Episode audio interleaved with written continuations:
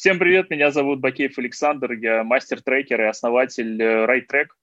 А, сегодня у меня в гостях э, э, Николай, Николай Заостровцев. Он чуть более чем полностью восхитительный трекер, вот, имеет огромное количество потрясающего совершенно опыта и пережил за последние два года, мне кажется, одну из самых ярких трансформаций, ну, по крайней мере, из тех людей, которых я видел. Вот. И это, эта трансформация была как э, в смысле характера занятости, да, то есть он, он изменился, ну, это насколько я вот э, видел. И э, эта трансформация была и личностной, и физической, там, на самых разных уровнях. Вот. Николай, расскажи, как ты дошел до жизни такой. Да, спасибо, Александр, да, за такое, за такие слова. А, да, дошел путь был длинный, но на самом деле как раз э, одно из тех, наверное, моментов, чем отличаюсь от твоих гостей, многие из них уже такие предприниматели с опытом, давно прошли все. А я всю свою жизнь был так уверен в том, что это полностью никогда не будет моим, то есть это не для меня. Я никогда не буду предпринимателем, я никогда не буду работать на себя, я всегда буду работать в найме. И, соответственно, вот э, там, полтора года, два назад эта модель изменилась, и мне стало как бы хорошо. И вот а, теперь я могу рассказать, как я дошел до жизни такой. То есть я не такой это самый не серийный предприниматель, да, а просто человек, который на самом деле считал, что никогда таким не будет.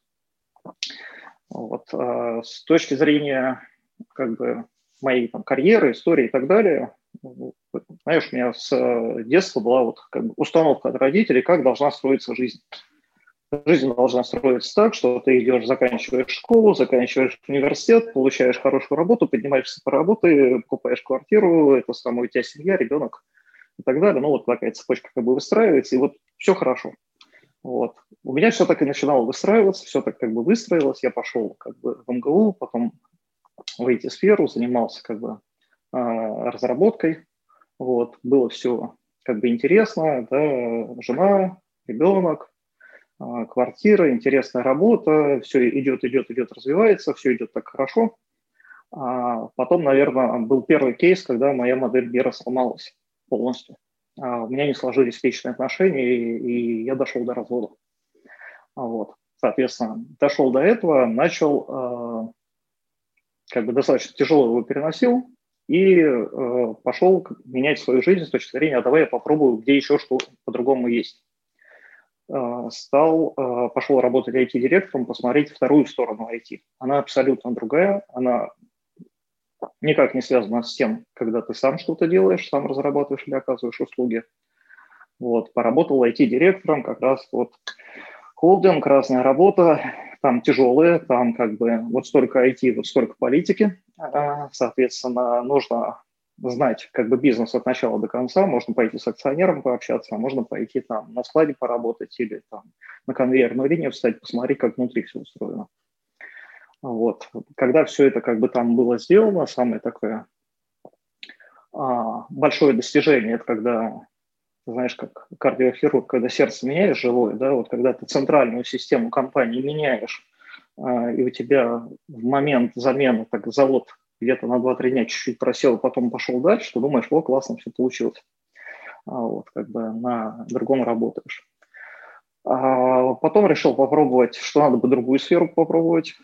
И мне предложили, проблемы есть вот в финансовой сфере, давай финансы поработаем. Я захотел разобраться с финансами. Как бы для себя ничего не понимаю, родители не учили, как управлять деньгами, да, был модель о том, что деньги – это, то, это зарплата, которую тебе платят.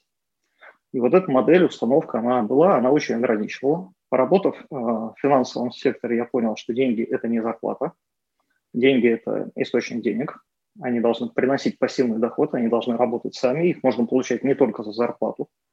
Они могут приходить по-другому. Это обеспечивает тебе как бы еще и стабильность.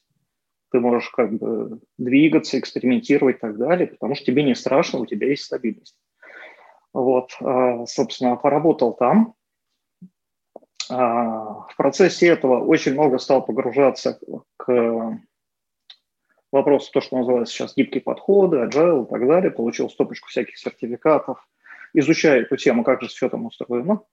Решил все это применить на практике, пошел э, в компанию, которая делала как бы стартап для Касперского образовательный. Мы там поработали, соответственно, компания теперь этот продукт продает. То есть попробовать, а, как же жизнь стартаперов устроена изнутри, пускай в таком немножко искусственном виде, да, не за свои деньги, за деньги как бы большой компании. Ну, как бы, компания это все взяла и использует. Вот. Получил этот опыт, и потом, насмотревшись всего этого, решил, что как-то вот э, на самом деле везде проблемы одни и те же. И когда меня погружают как внутрь компании, мне там через какое-то время становится грустно, потому что ну, вроде как изменил уже что-то, что-то изменилось, и когда оно встало на рельсы, мне уже не интересно. Вот. И, соответственно, решил как бы начать консалтинговую работу. Вот. И опять же, в процессе того получалось, знаешь, каждый раз а, я ни разу не искал себе работу ни разу не публиковал свое резюме. То есть у меня формировалось видение, к примеру, я хочу вот туда.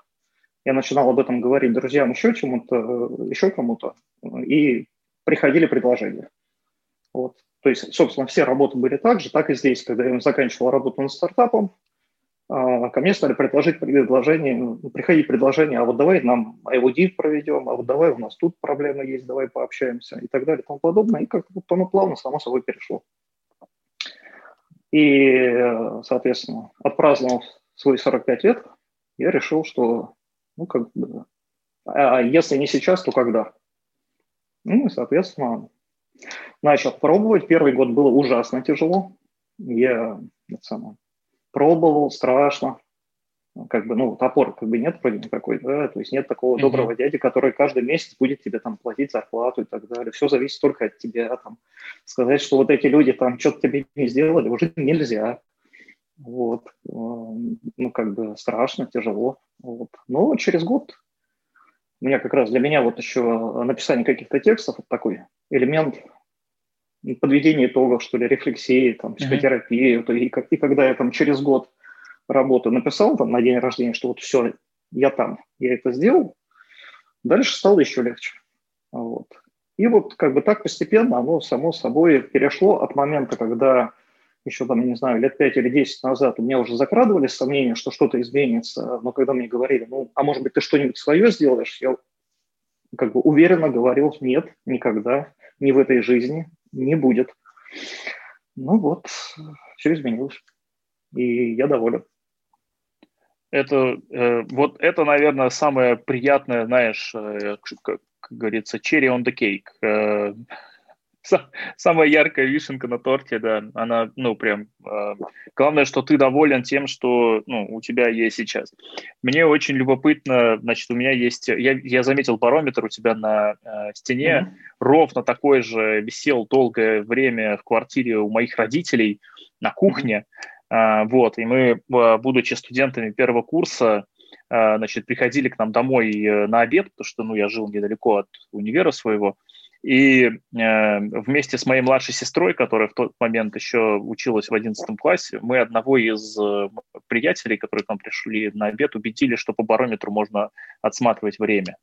Вот, это было очень забавно, потому что, ну, то есть это, это был прекрасный розыгрыш, э, незабвенный 2003 год, интернета еще не было, э, камеры в мобилках были такие, что, ну, в общем, на YouTube, наверное, не выложишь, потому что, внимание, не было YouTube, вот, еще было три года до YouTube. Вот насчет интернета не было, мой первый интернет-проект был запущен в марте 95-го.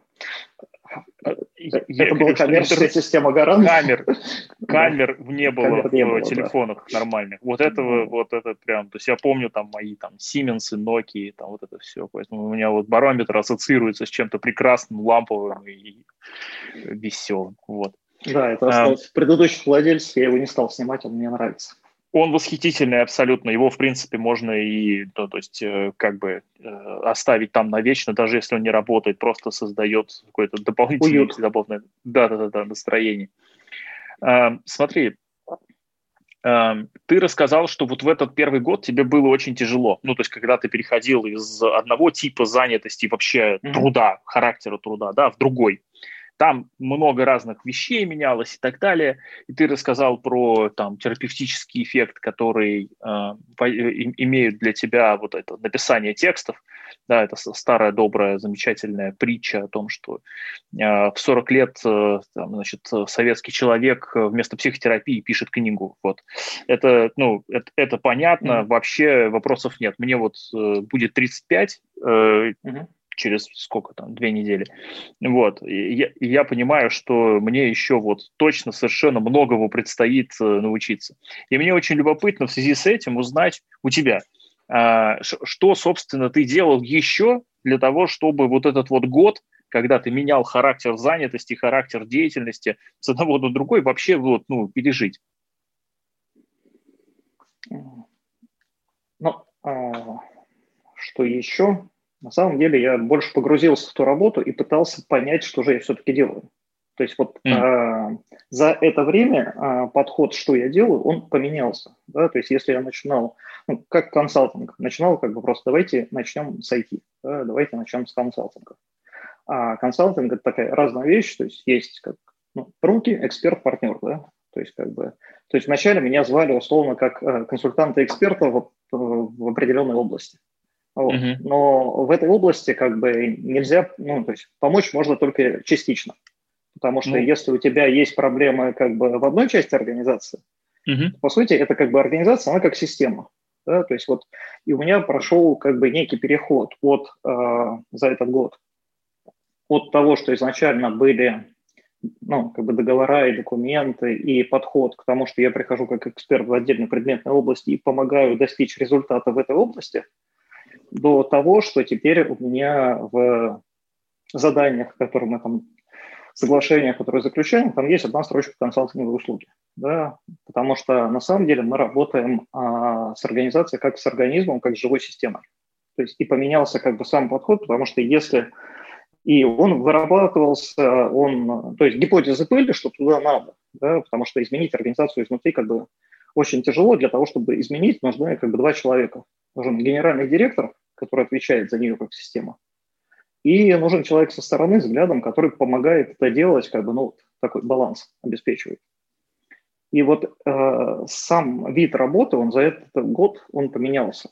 То есть вот я прошел как бы от консультанта-эксперта в какой-то области до того, что э, э, до некого как бы взгляда на организации, как на живые системы, и как с ними нужно работать, как с живыми системами. И, соответственно, вот этот процесс он менялся, а в течение всего этого времени что нужно было делать? Ну, просто отдаться этому делу и погружаться туда, потому что ну, как бы что-то новое, да, нужно полное погружение, понять, как оно работает, экспериментировать, вот это работает, это не работает, это получилось, это не получилось. И мне очень сильно помогало то, что ну, я начал работать сначала там с двумя, потом с четырьмя, потом сразу с пятью организациями. И вот это такое кросс-опыление, когда у тебя пять организаций абсолютно разных, есть э, там большие, есть там с миллиардными оборотами, есть те, которые начинают и так далее. То есть вот, э, вот эта разница, она как раз дает не, ну, не застрять вот в одном как бы шаблоне, потому что я не могу сказать, взять какой-то один шаблон, подход и применить ко всем, он не будет работать потому что все настолько разные, у всех настолько разные ситуации, и вот постоянное вот это переключение между разными ситуациями, оно дает возможность не застревать, потому что ну, у тебя нет никогда универсального какого-то совета, решения и так далее, и получается, что ты приходишь, а особенно с крупной организацией, ты понимаешь, что ну, они же там гораздо умнее меня, да?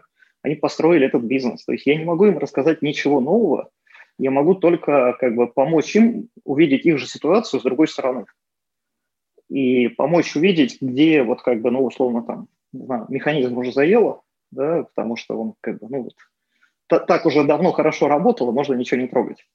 Вот. И, соответственно, вот увидеть, где, собственно, нужно его там изменить, да, где он уже на самом деле хоть и работает, но тормозит. Mm-hmm. И вот эта как бы ситуация, то есть мне очень помогло именно работа с множеством компаний, вот. Ну, как бы сама ситуация, это, что этот год творилось, в общем, все знают, да, как бы сидеть-то приходилось удаленно, ну, я имею в виду, то есть какое-то там сообщество поддержки и так далее, его не хватало, хотя его потом искал. Вот. И сейчас как бы недавно э, один из вариантов нашел, и сейчас хочу как раз э, в этом направлении двигаться. То есть это то, что могло бы сильно помочь, но чего не хватало в течение этого года. Это mm-hmm. некого вот более активного э, сообщества, которое помогало. Но этот вопрос, скорее всего, был ко мне, потому что можно было найти и выйти раньше, но я вот очень сильно погрузился в работу, и э, как бы мне было просто не до того. Ну вот. Но лучше как бы защита от страха – это просто идти и делать. Угу. Смотри, э, очень много вещей ты рассказал, и мне очень любопытно, каждый из них в отдельности. Там ты начал говорить про защиту от страха, идти и делать, это прям прекрасно. То есть это такое мне напоминает путь самурая. Да, самурай не очень боится смерти, потому что он умирает каждое утро. Э, ну, там mm-hmm. есть традиции в том числе вот эта вот медитация про представить все способы, которыми тебя будут пытаться убить, и что ты будешь делать в, ну, чтобы этого не случилось. Вот, поэтому там не слишком страшно умирать, потому что он в целом понимает, что он будет делать. Да? А, мне очень любопытно, самое главное, что вот, вот за что я сейчас хочу зацепиться и куда mm-hmm. сфокусироваться, это про вот этот переход про, к работе с бизнесом как с живой системой.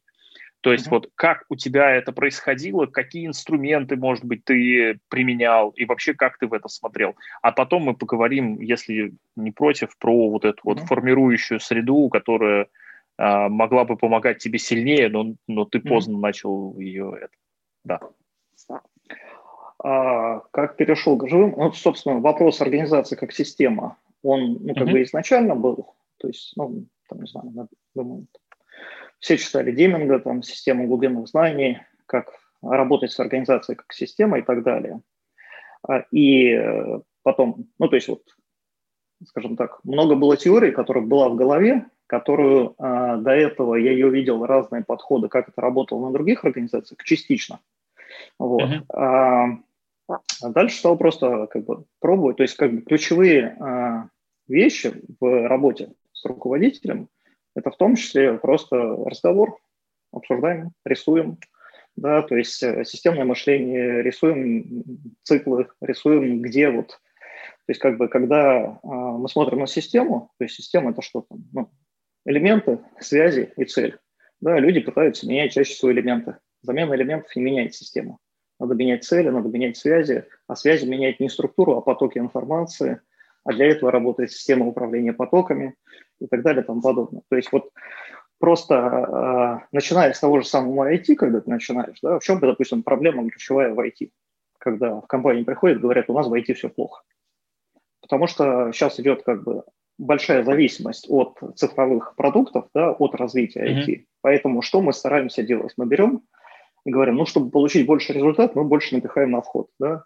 Берем систему, запихиваем в нее кучу всего, в надежде на то, что как бы, на выходе больше получится. На самом деле в результате в системе создается затор, и она просто физически не может переварить то, что в нее запихивают.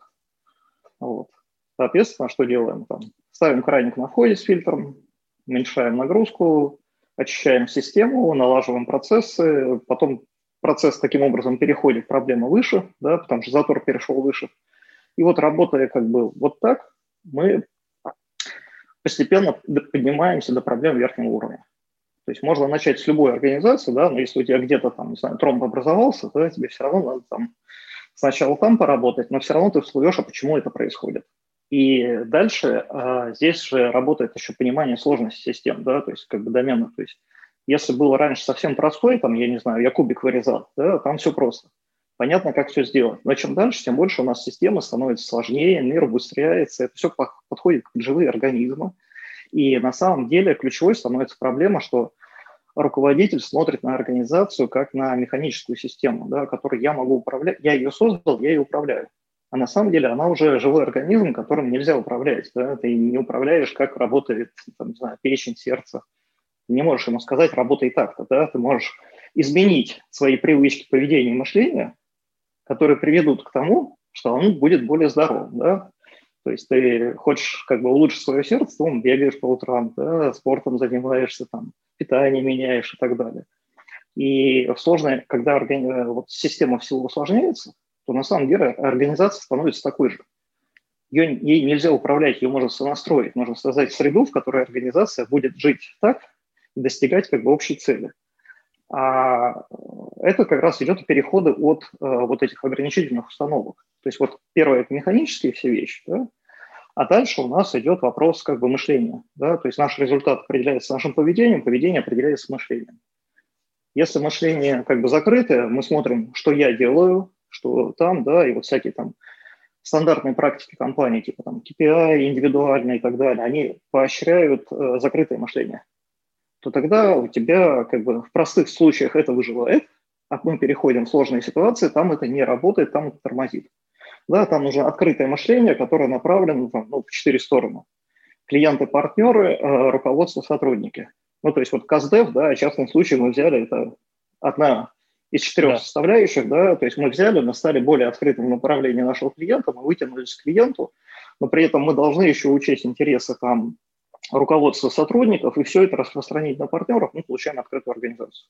А для этого нужно как бы вот эти внутренние установки мышления, закрытого на открытое, потихонечку менять, но менять очень э, тихо, как бы нежно, потому что человек меняется медленно, да, любая система имеет инерцию.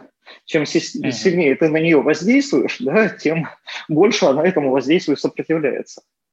Поэтому, допустим, у меня нет таких, э, я не буду ввязываться в какую-то краткосрочную историю, типа, «А сделайте мне результат за месяц, потому что я физически ничего не смогу с этим сделать.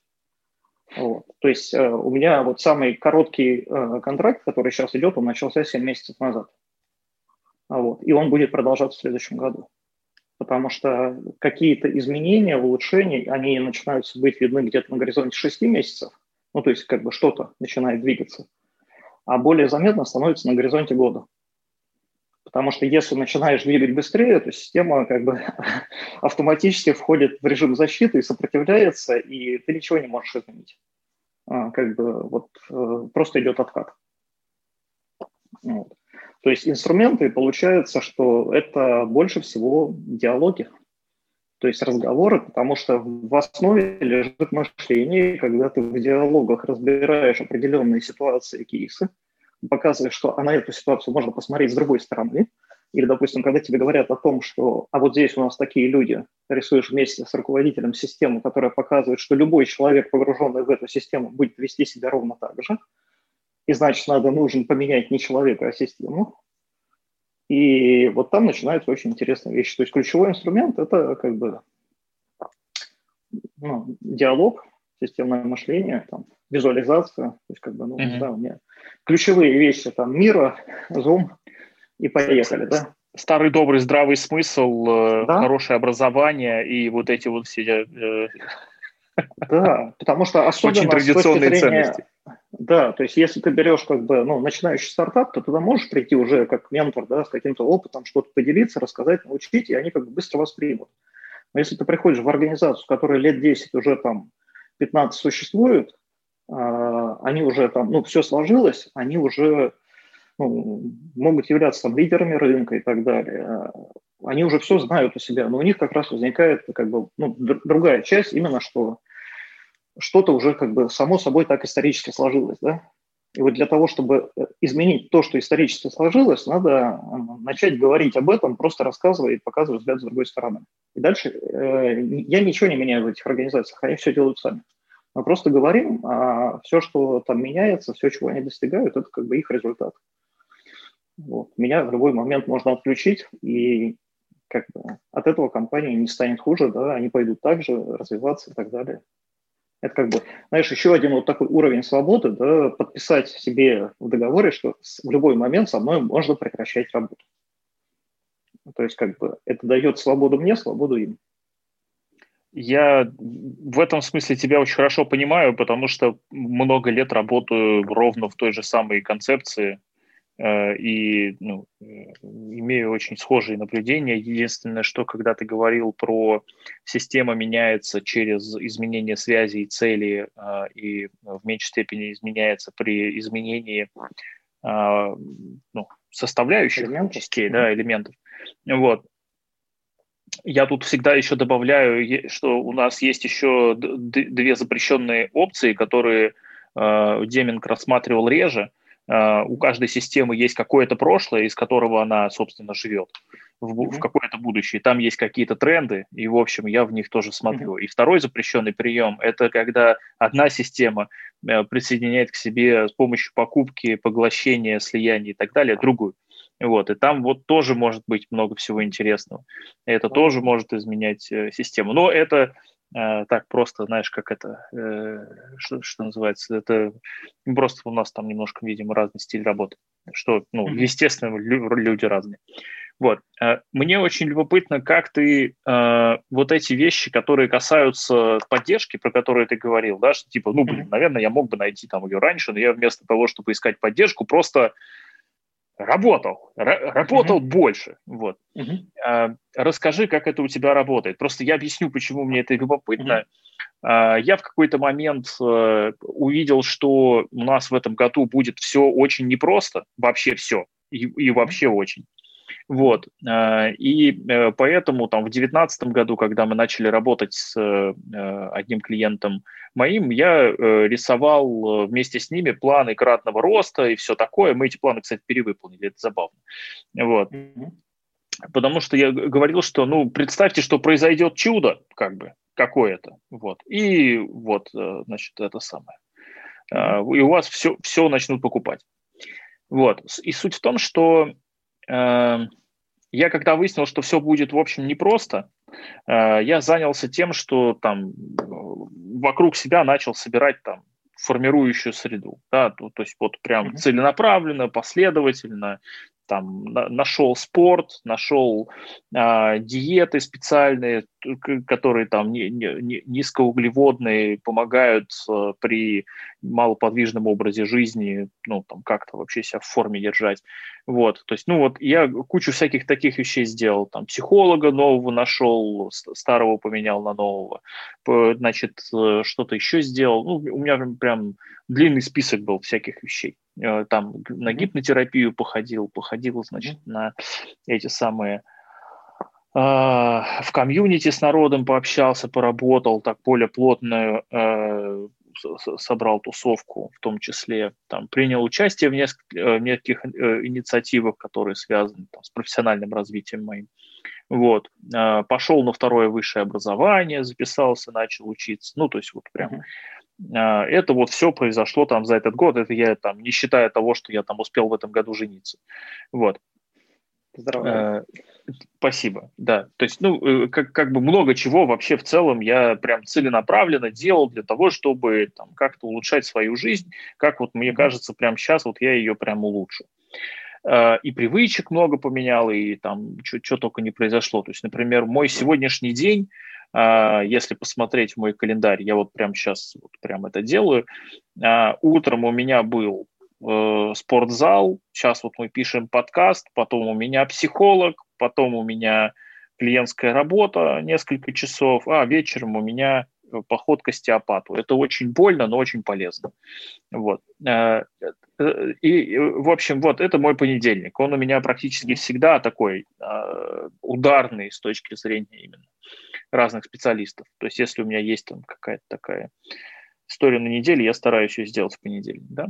Вот. И мне любопытно, вот я вот это все рассказал, ну, это про мой опыт. Мне любопытно, mm-hmm. как это у тебя работает. То есть что, какими ты сейчас пользуешься, вот ты под конец уже 2020 года, вот уже можно, mm-hmm. уже 28 уже можно прям mm-hmm. декабря. Можно посмотреть, выглянуться на 2020 год и вот, ну, типа, что сработало для тебя, вот какие ты э, использовал вообще способы восстановления себя, там, помощи себе, там, какого-то, какой-то поддержки? Да, похоже очень. То есть вот с Нового года начал а, там, не знаю, интервальное голодание. Да, то есть очень полезная штука. Выяснил для себя, что я на самом деле очень психологически был привязан вот к тому, чтобы не остаться голодным. Да, и как бы набивал в себя лишнее, когда мне это было не нужно. А, изменение как бы отношения к питанию очень сильно меняет как бы другие вещи. Ну, вот. А, спорт, но не как бы не в спортзалах, да, есть как домашние занятия и так далее. Вот у меня тут рядышком беговая дорожка стоит. А вот а, как бы там турник в соседней комнате и так далее. А, спорт без денег как бы никуда не денешься. А, потом а, начал в последнее время пробовать практиковать йогу. Вот. А, с точки зрения а, подзарядки энергии для меня очень важно природа, прогулки и так далее, то есть вот как бы свежий воздух, да, мы, там, не знаю, все лето провели на даче, я работал в даче, вот, а, соответственно, когда в августе возникла необходимость уже возвращаться в Москву, детям пора в школу и так далее, а, стало очень, как бы, а у нас еще ситуация, дети должны были быть в разных концах Москвы учиться, примерно 3 часа в день в дороге, да, и я понял, что вот это настолько будет пожирать мою энергию, что я больше этого не хочу. И, соответственно, меньше чем за месяц э, решились. И... То есть в начале августа мы еще думали, что будем жить в Москве, 1 сентября а мы уже жили в Обнинске, в Калужской области, дети пошли в школу в другом регионе. А, то есть от момента идеи до реализации прошло меньше месяца. Вот. В результате я вот как бы работаю с видом на природу, на парк, на пруд и так далее. И если надо, я в перерыве между этими самыми ухожу в парке, гуляю как бы восполняет мою энергию. То есть природа дает как бы, в отличие от как бы столбиков, столбиков вот этих дома, дома, дома, дома, куча опаздывающих людей, как бы здесь просто спокойнее жизнь, люди спокойнее относятся ко всему, и как бы и сам начинаешь тоже успокаиваться и как бы замедляться. И это очень сильно помогает, восполняет энергию. Э, психотерапию то же самое начал, да, работаю психотерапевтом, вот, э, остеопат у меня тоже регулярно, там, периодически идет, вот сейчас после этого самого Нового года будет курс массажа, э, спинку разминаю, на гвоздях лежу, сою на гвоздях, вот, что еще? Вот последний декабрь пошел как раз на школу, на сам, открытый диалог, и вот как раз очень важная вещь, по созданию сети поддержки, сети социальных связей, плюс по развитию как бы эмоций, да, умению говорить про свои эмоции, делиться ими, рассказывать и как бы... То есть многие ограничения у нас, мы же как бы... Это как, как вопрос с механическими системами, да, а не живыми. Ну, как бы человек пришел зачем? Он работать, он должен работать, свои чувства, там, не знаю, оставь дома или так далее, или вообще, а ты мужик, мужику вообще нельзя чувства иметь, он как бы этот самый робот – и так далее. Да, это все приводит к проблемам внутри, проблемам к здоровью. Там. А дальше оно как бы по цепочке раскручивается. Поэтому вопрос работы с как бы собственными там, не знаю, чувствами, эмоциями и так далее тоже очень важный. И знаешь, вот ты говорил про кратный рост и так далее. А, знаешь, один из результатов этого года а, у одного из клиентов была цель в прошлом году, да, вот так же кратно расти, там, войти в топ там, 100 IT-компаний России и так далее, там подобное. А, подводили итоги года, говорю, ну как, э, вы, вырос и так, как хотел, не, что изменилось? А я более счастливым стал. Хочешь дальше кратно расти? Не, не хочу, не так хорошо стал. Ну, то есть просто как бы вопрос не всегда как бы кратный рост, он как бы нужен, да, то есть это одна из установок, почему, ну, как бы, ну, все же должны расти, а зачем должны расти, да, вот мне приходит, вчера только вот беседовал с одним из моих там первых генеральных директоров, который там, не знаю, в свое время, когда еще там фактически бомжевал, да, после, ну, как бы, официально нигде не был прописан после университета такой бесправный, mm-hmm. вот, он как бы родители далеко, он заменял как бы отца, вот с ним говорили, вот.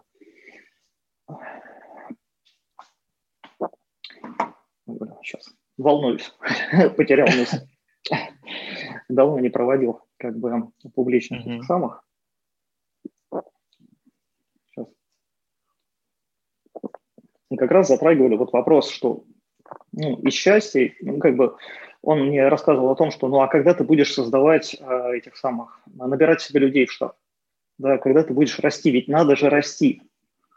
Вот я не понимаю, зачем. То есть как бы, ну вот должен быть баланс, да, между тем, а, когда тебе просто нравится то, что ты делаешь, да, и ты получаешь э, то, что тебе, ну, как бы, тебе нравится то, что ты делаешь, тебе достаточно, да.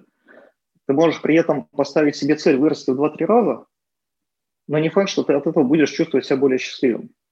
И вот на вопрос, что тебе важнее, вырасти в разы или вырасти в разы или э, просто быть счастливым, мне э, вариант быть более счастливым важнее.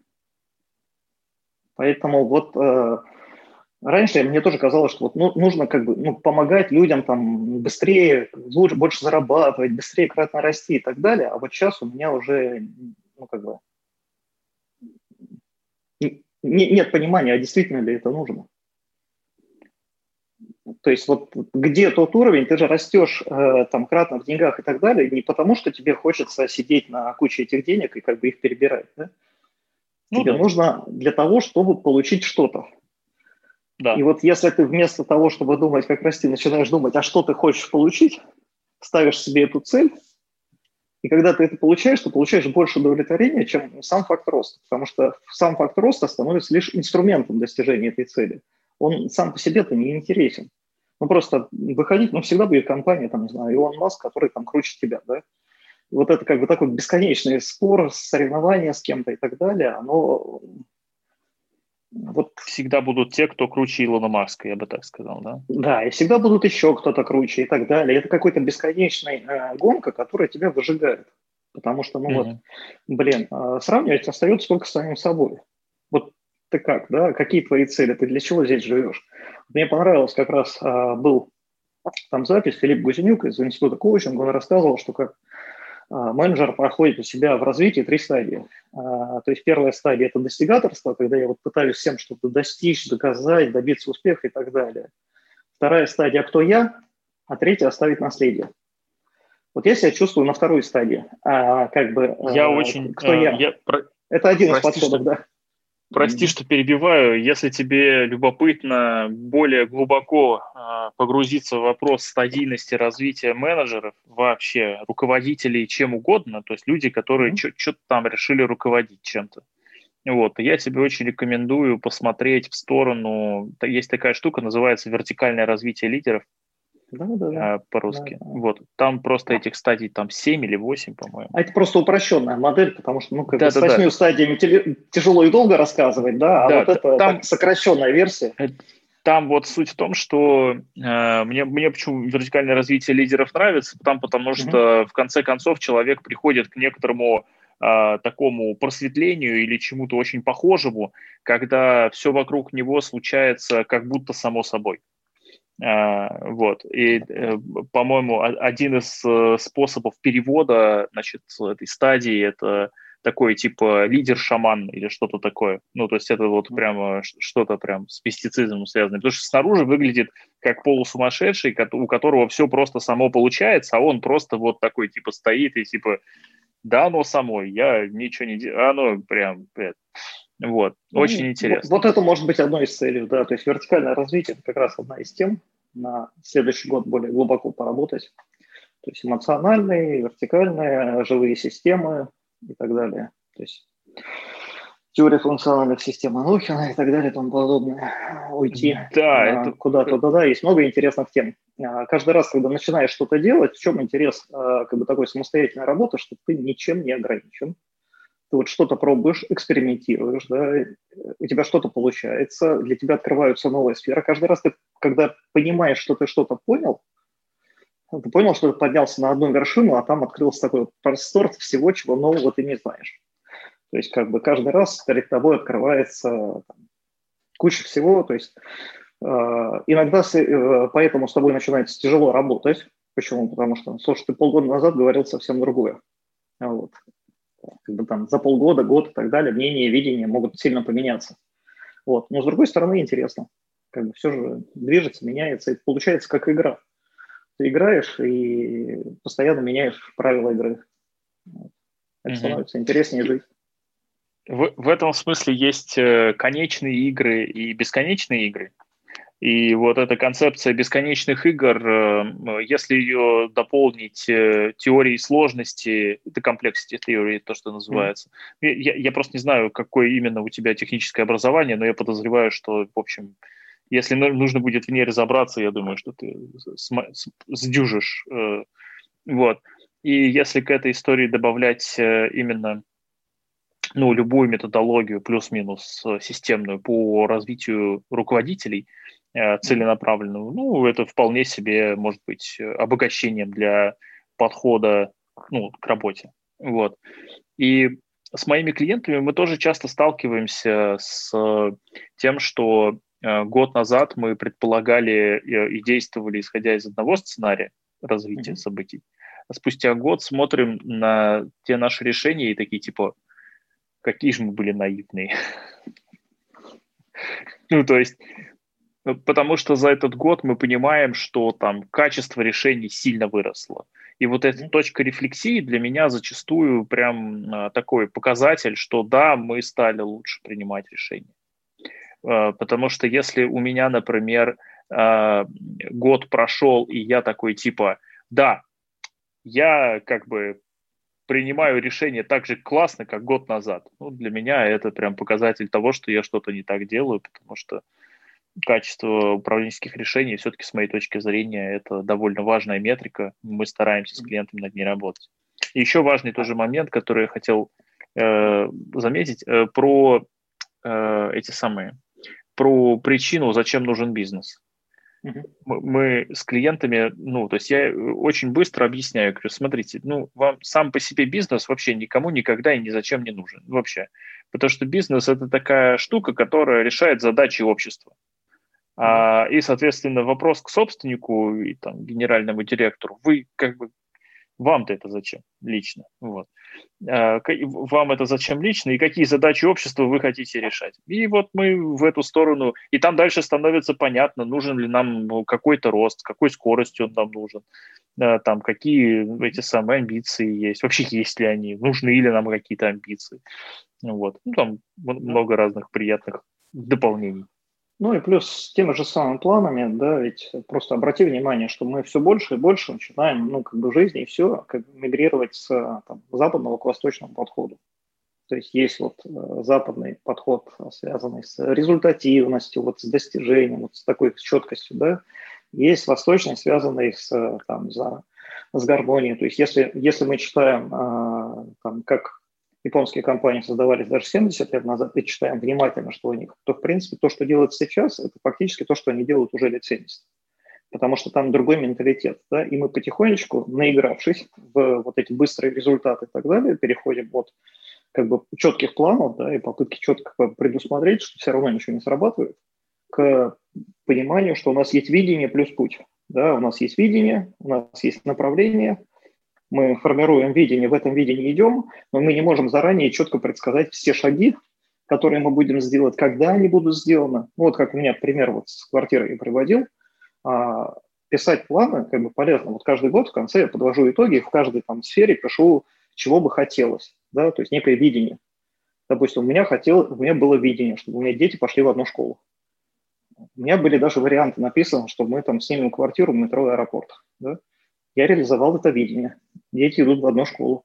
Но просто это в другом регионе России. Путь поменялся целиком. Видение было, что это мне нужно. А, если бы я зафиксировал, когда ты фиксируешь жесткий план, то фактически ты отрезаешь э, кучу возможностей. Потому что у тебя есть план, ты становишься заложником этого плана, и, соответственно, мимо прилетает куча всяких возможностей, а ты перестаешь на них смотреть. Почему? Потому что у меня есть план. А когда у тебя нет плана, у тебя есть видение и какие-то там, не знаю, важные для тебя как бы моменты в этом видении, да, а, то после этого ты начинаешь вот смотреть на прилетающие возможности и пользоваться тем, что есть вот в конкретный момент. В результате ты можешь достичь как бы ну, этой цели быстрее или там медленнее, да, у тебя нет четких сроков. Но ты приходишь туда, и приходишь, э, ну, как бы, возможно, даже с лучшим эффектом, чем если бы ты действовал по плану. Ну, и чаще всего с лучшим, с лучшим эффектом. Вот. Поэтому как раз и вот эти четкие там расписания, да, квартальные планы и так далее, ну, как мы можем предусмотреть все? Никак. А, в этом смысле, э, в, в, в этом смысле я могу тебе сказать следующее. Есть у меня такое наблюдение. Я когда изучал биографии разных чудесных граждан, которые uh-huh. монополии строили и продолжают строить, никуда не делись. Вот. Uh-huh. Я, я когда их биографии изучал, вот, я заметил такую интересную особенность, что примерно где-то с, в, в разных частях мира по-разному, но в целом в каждом отдельном регионе можно выделить циклы протяженностью примерно там 60-70 лет, плюс-минус, вот, mm-hmm. где вот этот вот подход к управлению процессный, меняется на э, KPI и результативный, и потом опять процессный, и потом опять KPI результативный, и вот процессный и KPI, э, процессный и ощущенческий, значит, такой вот про путь, он, значит, 60 лет там оттарабанит, потом опять народ такой, нет, KPI наше все, цель это то, что нам нужно, и опять и вот это вот так вот будет. Плюс-минус. Если брать, например, а, Японию, то у них э, просто этих циклов больше, потому что страна имеет э, плюс-минус, ну, в смысле, такую достаточно хорошо документированную, стабильную историю. Вот. Но если посмотреть, например, на ту же самую Японию, раз уж мы там про нее заговорили, э, ну, это очень сильно аграрная страна в XIX веке, очень сильно рванувшая в технологии и мануфак... мануфактуры и производства в начале 20 а, и то есть во второй половине 20 века Япония была ну, одной из э, стран, которые развивались с такой скоростью, с которой никто тогда вообще не рос. Вообще. Ну, то есть такого просто не было. И это феномен своеобразный. Поэтому, ну, Вопрос, безусловно... Почему они так росли? А, очень много, очень много на эту тему людей выдвигают очень большое количество ответов на этот вопрос. Ну, то есть социологи говорят про одно, про психологи про другое, экономисты про третье, историки про четвертое. Э, все они вместе, значит, противостоят политологам, которые говорят про пятые причины. Ну, то есть в зависимости от того, с какого ты, с какой ты позиции смотришь на эту вещь, ты как бы знаешь, как это, этого слона щупаешь за разные части тела. Вот. А целостно, если смотреть на эту картину, то ну, она достаточно любопытная, конечно. Вот. И если будет любопытно, захочется, да, можем с тобой на эту тему обсудить. Я некоторое время потратил для того, чтобы поразбираться с этим вопросом. Но не могу сказать, что я прям дошел до конца, потому что, конечно, до там, какого-нибудь Аузана мне очень далеко в этом вопросе, понятно. А, ну, это декан экономического факультета МГУ. Вот. Но, без, безусловно, я там что-то, мне кажется, понакопал на эту тему. Вот. Но я, я-то этим интересовался, я-то этим всем интересовался в контексте э, там, ну, программ, которые я делаю, там, сдвиг, династийные стратегии, 144 mm-hmm. года планирования, вот это все. То есть э, для меня вещи, о которых ты говоришь, это просто ну, как сказать, вот есть язык э, процессного управления, есть язык управления этого самого там с KPI, целями и планами. Вот. И как бы это просто способ описания э, бытия. Ну, один такой, другой такой. Я к этому очень спокойно отношусь. Ну, в смысле, ну, да. г- главное, чтобы тот человек, который решил использовать тот или другой, они, ну, как, Понимал, что в каком контексте он их использует. Понимал еще, в каком контексте он их использует. Безусловно, да.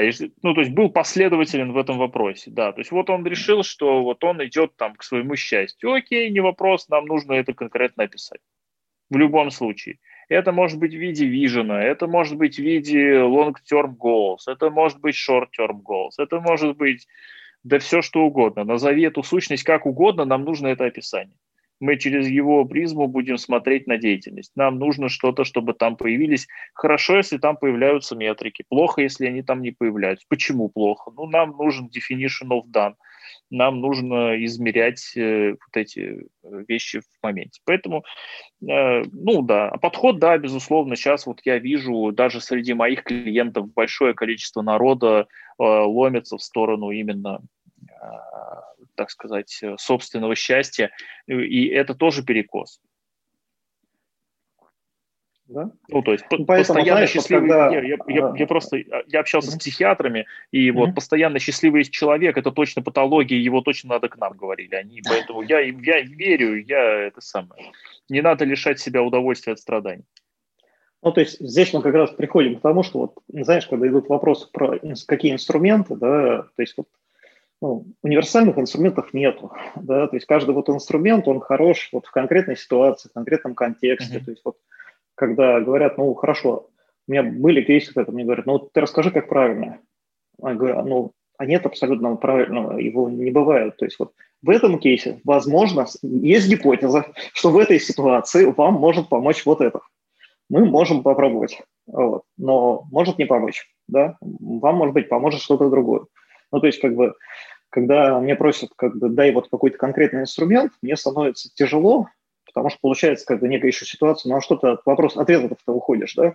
Потому что я не знаю универсальных инструментов, которые одинаково подойдут хорошо для всех в любом контексте. Не знаю. Вот, у меня нет ответов на этот вопрос. То есть я могу видеть контекст, мне нужно видеть, что происходит, и я могу выдвинуть гипотезы, с чем можно было бы поиграться, попроверить. А как бы получится или нет, как бы там на 80% зависит от второй стороны. Насколько mm-hmm. разделяет, насколько уверен, там на и плацебо тоже работает, да, вопрос, как это самое, ну, какое, какое восприятие а, того и этих экспериментов, какое мышление работает как бы, с другой стороны. Поэтому вот в этом как раз и интересно, что ты идешь, а, понимаешь, а, перейти от состояния стабильности в состояние полной неопределенности и начать получать в этом удовольствие, несмотря на то, что это очень тяжело, потому что стабильность все равно хочется, хочется куда-то так вот, где-то вот дайте что опереться. Вот но все равно это интересно, когда ты там каждый раз в какой-то неопределенности. Угу. Смотри, а, мне вот любопытно, как ты, как ты преодолевал или наоборот не преодолевал, не знаю, как, как у тебя это работает, угу. те страхи, те ограничения внутренние твои, да, ты, ты уже упоминал про психотерапию, я понимаю, но это угу. очень такая обширная штука, ну, то есть я, угу. как сказать, ну, там слишком большое поле. А если сузиться, ну, вот, например, ты можешь привести как, что-то в пример, а, что вот, о, я вот там, не знаю, к деньгам относился так, потом сделал там раз, два, три, и начал с ними работать по-другому, ну, например, или что-то вот, то есть были ли какие-то такие вот э, моменты переключения у тебя? Ну, если с деньгами, то я рассказывал как раз, да, то есть я, я понимаю, просто было конкретное отношение, и, соответственно, mm-hmm. да, я начал, я пошел в финансовый сектор, сектор, поизучал, я начал инвестировать регулярно, то есть как бы выстроилась система, и ты понимаешь, что как бы есть некая стабильность. Да, то есть вот есть стабильность, неопределенность, и это все несложно изучить, несложно с этим разобраться, просто, ну, как с многими э, вещами, их там немножко, ну, мы стараемся подумать, что это все очень сложно, и мы с этим не разберемся, да, поэтому отложим.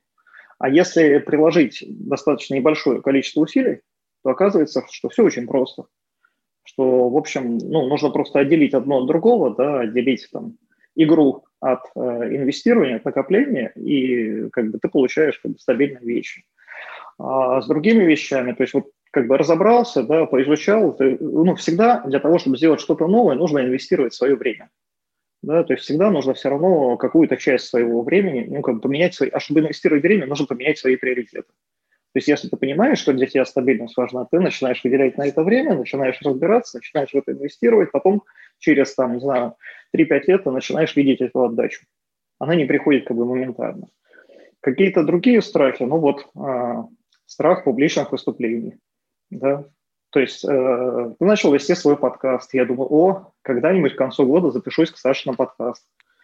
Ты пришел раньше с вопросом, я не был готов, да, вот, соответственно, мы столкнулись снова в этом самом марафоне Hero, да, напомнил, я понял, что ну, как бы я могу дальше как бы откладывать э, вопрос этот еще дольше, да, но проще прийти и сделать. Ну, как мы сегодня утром обсуждали, да, сейчас ты расскажешь, что, как ты видишь, лучше из того, что знаешь в этот момент. Ну, вот просто взять и сделать в какой-то момент. Потому что, ну, бегать можно до бесконечности, да, можно как бы, ну, нужны люди, на кого опереться, да, с кем можно поговорить, с кем можно обсудить. Ну, то есть вот одна из работ, как бы вот поддерживающей профессии, что мы делаем, да, это же руководитель, он находится, как у него там, здесь акционеры, там семья, здесь сотрудники, перед которыми надо быть абсолютно уверенным в том, что ты сделал. Как бы со всех сторон давление. Вот. А где та как бы точка опоры, там, на кого можно опереться и как бы, ну, как бы получить большую дополнительную стабильность. Это вот какие-то поддерживающие люди. Ну вот, как бы вот эта среда, поддержка, она вот в этом в том числе хотя бы просто об кого-то проговорить. Вот, э, я не знаю, я за последний месяц стал больше звонить друзьям, больше звонить кому-то, не там использовать чаты, да, а просто брать телефон, набирать э, как бы, и говорить. Вот. Как бы отменят ограничения, я буду стараться чаще встречаться. Угу. Ну, звучит классно. Прям, как сказать, э, достаточно продуманно, системно, и ну, мне нравится. так скажу. Смотри, э, в конце подкаста э, у нас обычно гость может несколько минут сказать о чем-то самом с его точки зрения важном, вот, что он хотел бы донести до слушателей и зрителей, которые у нас есть вот это прям тот самый момент, э, когда вот то, что тебе кажется значимым, прям можно говорить словами изо рта. Ну, на самом деле, на мой взгляд, самое значимое, что у нас э, в голове, что я нашел у себя, большое количество ограничений. То есть вот каких-то привычных стереотипов, рамок и так далее. Это такая штука, которая на самом деле... То есть не все то, что кажется здравым, оно на самом деле имеет какой-то здравый смысл многое, оно просто сложилось так, потому что сложилось. Если начать об этом думать, то оказывается, что там, не знаю, 80-90% ограничений, которые мы считаем ограничениями, они выдуманы в нашей голове, их не существует. И если начать к жизни относиться там, ну, как-то вот по-другому, да, начать каждый раз смотреть, а что можно сделать, а вот это действительно ли оно так, а почему я думаю, что оно так и так далее, то есть начать менять, то есть здесь вопрос больше, а, что помогает мне, кстати, очень сильно, это наблюдение за детьми, потому что у них еще вот такого количества этих самых ограничений в голове нету. И вот эти вопросы «почему, почему, почему», да, мы как практику там «пять почему» используем или еще что-то, да, они почемучками всегда являются. Они постоянно задают эти вопросы, потому что для них ну, как бы нет однозначного, да, и когда ты начинаешь вот это как бы объяснять ребенку «почему», начинаешь сам думать, а почему. Вот. И вот наблюдение за детьми, во-первых, вот это постоянный интерес, а почему это так? А так ли это на самом деле? Да? А второе – это игра, то есть они учатся в игре. И мы учимся большую часть в игре, а мы пытаемся выучиться там через теорию, через какие-то упражнения и так далее. То есть самая классная штука – это там, игра. Поэтому, не знаю, наблюдайте за детьми, изменяйтесь, будьте счастливы, здоровы. Пробуйте, Звучит... экспериментируйте, все круто. Звучит очень здорово и, знаешь, как это, ободряюще. Вот, прям перед Новым годом, мне кажется, то, что нужно. Вот. Спасибо, Спасибо тебе большое, что нашел время и э, силы для того, чтобы сегодня мы записали этот классный подкаст. Благодарю. Спасибо тебе да, за то, что позвал, за сам подкаст. Очень приятно было пообщаться. Вот. Всех с До встречи. Да, и всем счастливо. пока.